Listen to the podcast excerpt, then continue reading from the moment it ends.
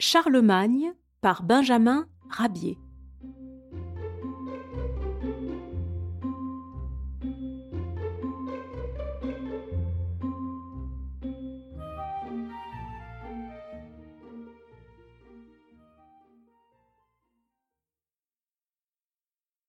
À peine au monde, Charlemagne passait déjà pour un étrange petit cochon. Jamais on n'en avait vu d'aussi soigné, d'aussi propre et d'aussi déluré. Il faisait le désespoir de ses parents, habitués à la fange et au mets grossier. De tous les coins de la basse-cour, des curieux venaient voir Charlemagne déjeuner avec une serviette attachée au cou. Il avait le cœur bon et l'âme compatissante. Il n'était pas rare de le voir, une cuillère à peau dans la gueule, prélever sur la pâtée des animaux domestiques de quoi nourrir des bestioles affamées. On l'a vu aussi ramasser des pommes et les jeter par-dessus le mur de la ferme aux hérissons en quête de nourriture. Il lui arrivait de traîner, attaché à sa queue, une poêle pleine de graines pour les petits oiseaux ou de lait pour les chats abandonnés. D'autres fois, il promenait dans sa poêle des poules ou des lapins malades dont la santé exigeait le grand air des champs et des prairies. Un pêcheur était entré dans une auberge après avoir déposé à la porte une boîte en fer blanc dans laquelle se trouvaient des petits goujons pris dans la rivière. Charlemagne savait qu'une grille toute proche éclairait un petit égout qui conduisait les eaux sales à la rivière. Le petit cochon versa le contenu de la boîte au travers de la grille, et les poissons purent alors regagner la rivière où ils retrouvèrent leurs parents inquiets de leur absence. Près d'un chien altéré, une servante avait déposé une jatte de lait. Mais le chien était attaché à sa chaîne et un maître le séparait du précieux liquide. Attends une minute, petit, lui dit Charlemagne. Je vais t'apporter une paille. Le petit cochon rapporta bientôt au chien une longue tige de macaroni qu'il avait trouvé dans la cuisine. Mais à peine le chien eut-il trempé la paille dans la jatte et aspiré quelques gouttes, que le macaroni se ramollit et devint inutilisable. Après avoir ri de cette mésaventure, Charlemagne se dirigea vers la prairie. Il y trouva un lapin en pleurs. Pourquoi pleures-tu, petit? Mes parents et mes frères ne peuvent plus rentrer à la maison. Le ruisseau qui coupe le pré vient de déborder. Ne pleure plus, dit le bon cochon. Je vais les aider à traverser l'inondation.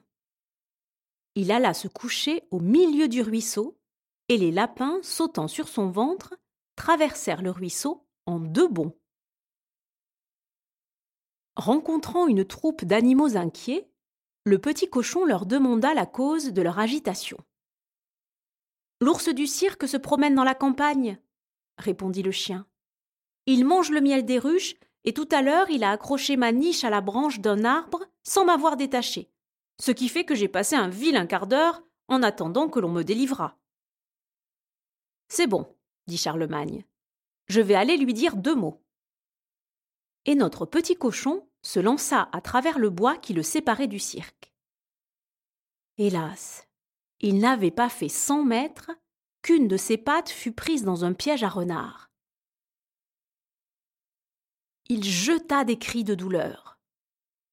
Accouru, l'ours du cirque brisa le piège.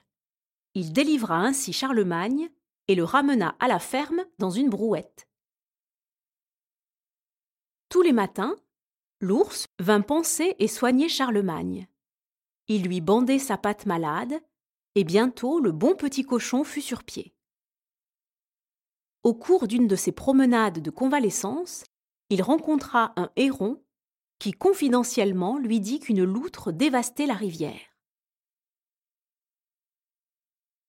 Un vieux corbeau donna des renseignements à Charlemagne sur les habitudes et le logis de la maraudeuse.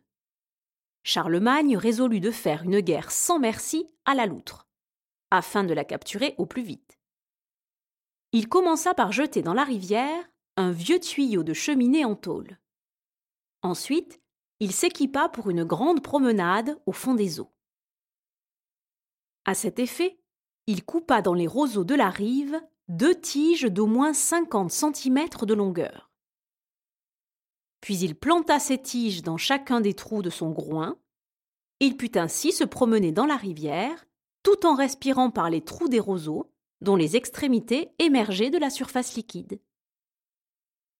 Tout à coup, Charlemagne aperçut la loutre qui poursuivait une carpe. La loutre eut peur du petit cochon, et elle chercha refuge dans le tuyau de poêle. C'est ce qu'attendait Charlemagne.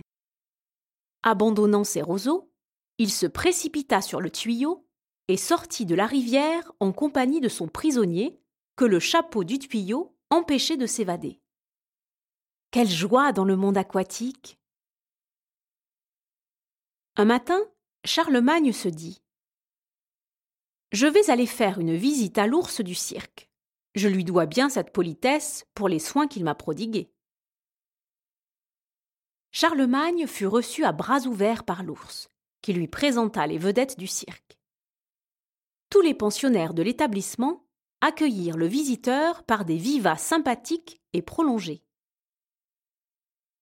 Depuis longtemps, Charlemagne, qui se sentait des goûts artistiques, enviait les animaux privilégiés qui pouvaient se dire pensionnaires d'un cirque ou d'une ménagerie.